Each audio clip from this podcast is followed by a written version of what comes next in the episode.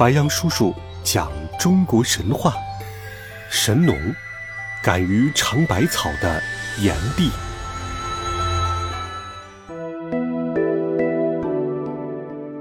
上古时期，五谷与杂草生长在一起，鲜花与药草也一同生长。谁也不知道哪些植物可以吃，哪些植物能帮人治病。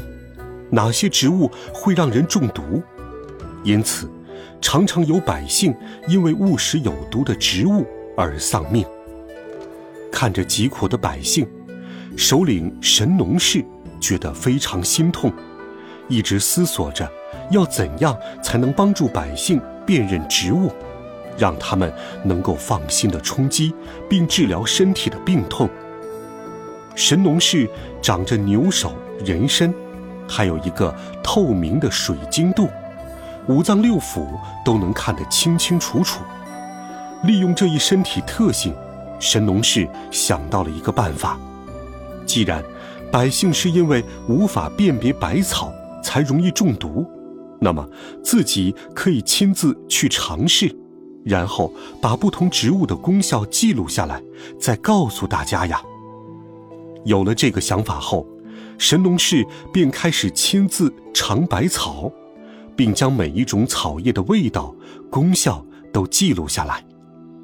在这个过程中，神农氏发现了可以充饥的麦、稻、谷和高粱等作物，还发现了能够解毒的茶。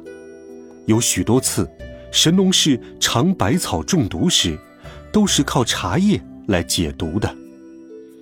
有一天，神农氏在一棵树上发现了一种藤状的植物。这种植物非常神奇，开着黄色的小花，叶子还会一长一缩的晃动。神农氏便像往常一样，摘取了一些叶子放在口中咀嚼。可谁知，这种植物其实是一种有着剧烈毒性的药草，叫做断肠草。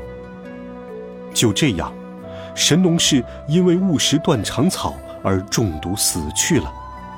人们为了纪念他的功绩，将他奉为药王神，并为他建立了药王庙。